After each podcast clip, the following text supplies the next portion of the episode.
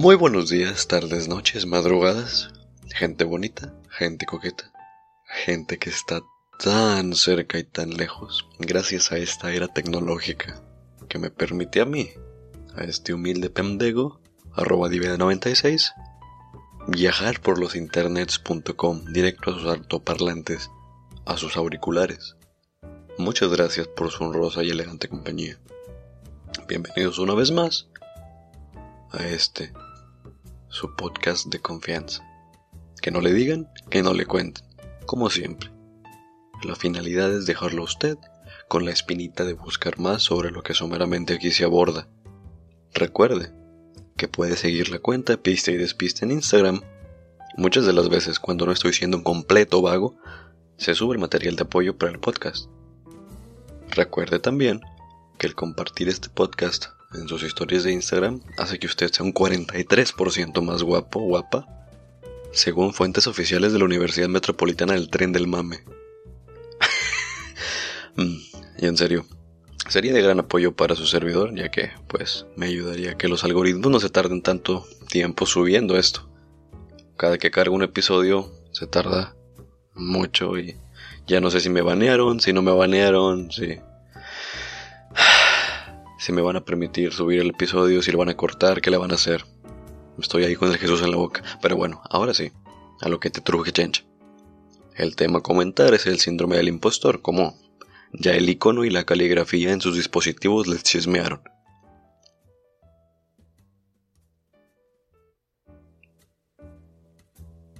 Bien, obtuviste el trabajo de tus sueños, ese que tanto anhelabas, por el que te esforzaste demasiado durante años pero dentro de ti te sientes que realmente no te lo has ganado, entre comillas, que es probablemente suerte, que se alinearon los planetas y los astros, que quizá hiciste creer al personal que te entrevistó que estabas mejor calificado para el puesto de lo que realmente estás, que no. Ya yendo a trabajar, caminando por el pasillo, después de saludar a doña Mari, después de saludar a don Juan el guardia, de repente te da una sensación asquerosa, puesto que, así, de la nada, piensas que tú mismo eres un fraude. Estás convencido que probablemente te descubrirán y sabrán que no sabes de lo que estás hablando. Te aterra el caso. Bueno pues, si este es tu caso, déjame decirte que no eres la, única persona a la que le sucede esto. Este trastorno es más habitual de lo que parece, y 7 de cada 10 personas lo han sufrido alguna vez en su vida según la doctora Valerie Young. Millones de mujeres y hombres en todo el mundo, a lo largo y ancho del globo, desde exitosos directivos de empresas hasta brillantes estudiantes o artistas, entre los que pudiese yo listar a Kate Winslet, también conocida como la que no dejó que Jack se subiera con ella cuando se había destruido todo el Titanic. ¿Por qué, Rose? ¿Por qué hiciste eso? Perfectamente cabía el muchacho. Bueno, están secretamente preocupados por no ser tan capaces como todos creen. Sí, así como lo escuchó, gente bonita, gente coqueta. Incluso el amado David Bowie compartió sus luchas con la autoestima. Sin embargo, cubrió sus sentimientos de, insuficiencia con un trabajo constante. Durante una entrevista compartió, tenía enormes problemas de imagen de mí mismo y muy baja autoestima que escondía detrás de la escritura y de la interpretación obsesivas. Me impulsó a vivir la vida muy rápido. Realmente me sentí tan completamente inadecuado. Pensé que el trabajo era lo único de valor. Te entiendo, Bowie, te entiendo. Serena Williams, la famosa tenista, comenta. De niños, es natural copiar lo que hace su hermano, mayor o menor. Y ese fue el caso de la estrella de tenis, Williams admitió que siempre copiaba a su hermana mayor, Venus. En una entrevista con Oprah, Williams compartió que había dos Venus en la familia. Fue una locura. Mis padres me hacían ordenar primero, pero una vez que ella ordenaba, cambiaba de opinión. Fue difícil para mí dejar de ser Venus y convertirme en la persona que soy. También podemos listar a Sheryl Sandberg. También podemos listar a Sheryl Sandberg, Chief Operating Officer de Facebook, a Howard Schultz, de Starbucks, a Tina Fey, una actriz, a May ganadora del premio Nobel, a Lady Gaga, a Natalie Portman, Vaya, Natalie inclusive comentó que esto, fue cuando se graduó de Harvard. Quiero dejar eso en claro. En el 2015, en su discurso de graduación en Harvard, Portman dijo, Hoy me siento muy parecido a cuando llegué a Harvard Yard como estudiante de primer año, en 1999. Sentí que había habido un error, que no era lo suficientemente inteligente para estar allí, y que cada que abría la boca tenía que demostrar que no solo era una actriz tonta. Pero bueno, ¿qué es esto, gente bonita? ¿Qué está pasando aquí? Lo que sucede es conocido como fenómeno del impostor. Fue introducido por primera vez en 1978 en el artículo The Impostor Phenomenon in High Achieving Women, Dynamics and Therapeutic Intervention, cuando la doctora Pauline R. Clance y la doctora Susan A. Imps estudiaron por primera vez este síndrome, al cual terminó como Impostor Phenomenon también conocido como impostorism, fraud syndrome, impostor experience. Clance observó que algunos de sus estudiantes tenían dudas sobre sus capacidades y no se sentían orgullosos de sus logros. Sin saber por qué, se dio la tarea de investigar. Y cabe mencionar que aunque el estudio empezó con mujeres como sujetos para el estudio, después se demostró que afecta por igual a hombres y a mujeres. Las personas que sufren el síndrome del impostor presentan los siguientes síntomas. Creencia de que sus logros o éxitos no son merecidos. Consideran que son debido a la suerte, al azar, o que otros que consideran más poderosos que ellos les han ayudado a conseguirlos. Falta de confianza en las propias competencias que les han llevado a conseguir sus éxitos. Miedo a que los demás descubran su fraude. Inseguridad en el ámbito académico, laboral e incluso en las relaciones sociales. Expectativas de fracaso ante situaciones similares a las que previamente se han superado con éxito. Así también se elaboró una prueba para que las personas pudieran saber si padecían este síndrome. Dicha prueba se puede realizar a través del enlace que se colocará en la publicación de Instagram, gente bonita. Correspondiente a este episodio en el material de apoyo. Cabe mencionar que está en inglés, por cierto. Eh, eh, ahí para que lo revisen. Y si bien es cierto que el síndrome del impostor pues no ha sido reconocido en el DSM, que es este el manual diagnóstico y estadístico de los trastornos mentales, pero pues se identifica claramente eh, la baja autoestima y la sensación de falla inminente asociada con síntomas de depresión. Ahora, algo importante. ¿Cómo lidiar o superar el síndrome del impostor? Considero que lo primero por hacer es reconocer y plasmar por escrito esos sentimientos de impostor, y su facto cuando se manifiesten. Esto te ayudará a romper el ciclo de pensamientos negativos. Suele suceder que cuando los escribes ves estos pensamientos desde otra perspectiva y puedes eh, hacer una abstracción de ellos. Y así ya piensas, mm, esto no es así. Oh, sí, vaya, este mérito es totalmente mío, yo me lo gané. Punto número 2. Comparte con alguien en, que, en quien confíes, eso es muy importante, no le vas a platicar a doña Juana, la que te vende los fritos en la estación del metro, probablemente, no sé, te, diga algo erróneo. Comparte con alguien que confíes si lo que estás sintiendo es normal o no. Muchas de las veces creemos que tenemos que lidiar con nuestros pensamientos nosotros solos, pero pues vaya, no es así siempre. El tener ese punto de retroalimentación externo puede ser de gran ayuda para poder identificar si es irracional el pensamiento o es válido. Punto número 3. Haz una lista de tus fortalezas. Lleva un registro de tus logros. Es una buena forma de recordarte que no eres un fraude, un impostor o un farsante. Cuando te sientas ansioso y mal contigo mismo, revisa tu lista.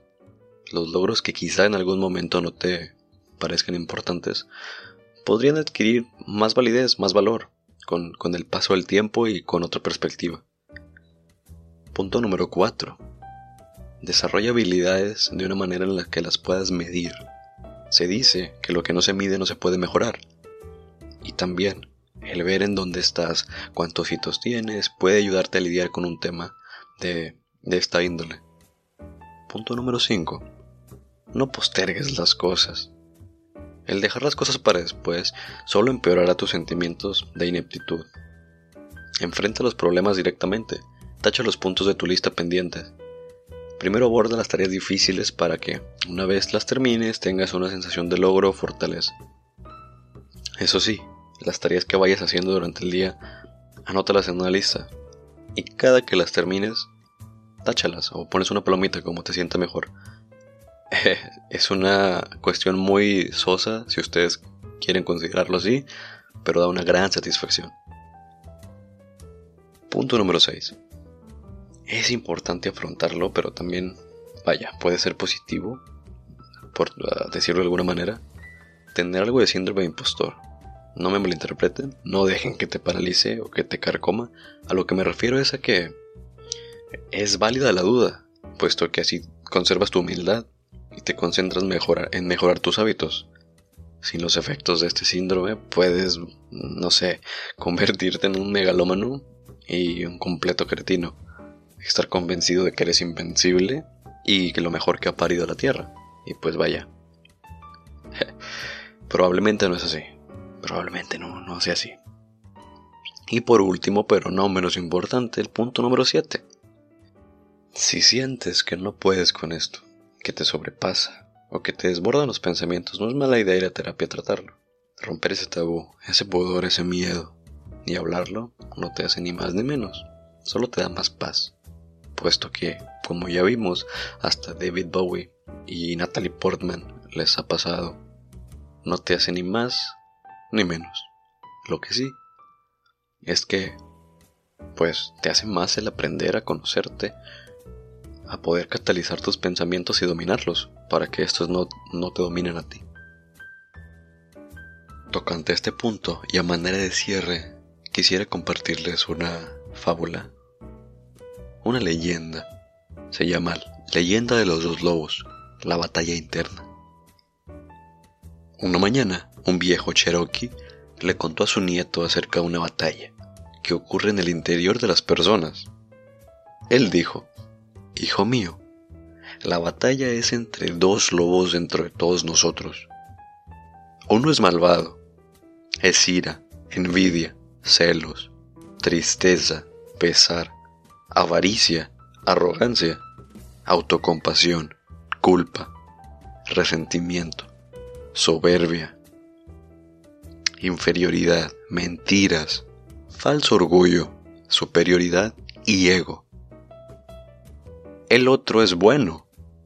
Es alegría, paz, amor, esperanza, serenidad, humildad, bondad, benevolencia, amistad, empatía, generosidad, verdad, compasión y también fe. La misma batalla ocurre dentro de ti y dentro de cada persona también. El nieto lo meditó por un minuto y luego le preguntó a su abuelo, ¿y qué lobo gana? A lo que el viejo Cherokee le respondió, aquel al que tú alimentes. Y con esa bonita fábula, slash, leyenda, gente bonita, gente coqueta, me quisiera despedir.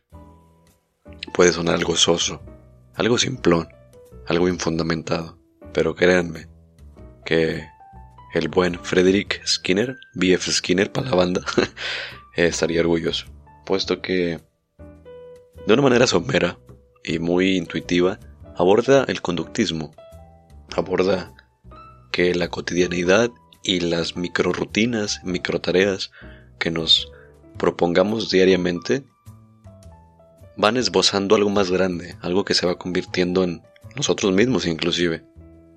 Así que el ir alimentando todo lo bueno que pudiese llegar a ser parte de nuestra personalidad, de nuestro carácter, de nuestra cotidianeidad, a la larga sí suma. Pero, ¿qué, qué lobo quisiéramos que gane? Esa es la cuestión, puesto que es muy fácil dejarse llevar por esos sentimientos de cólera, de ira, me incluyo. Soy el primero que está enojado. Pero bueno, vaya, lo importante es reconocerlo, identificarlo, establecer métricas para poder así mejorar cada día.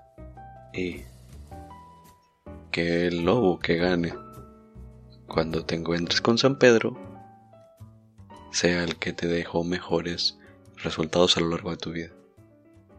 El que tenía empatía, el que tenía paz y el que tenía amor, porque vaya, este humilde pendejo considera que vinimos aquí a pasárnoslo bien, a disfrutar, a aprender y a amar.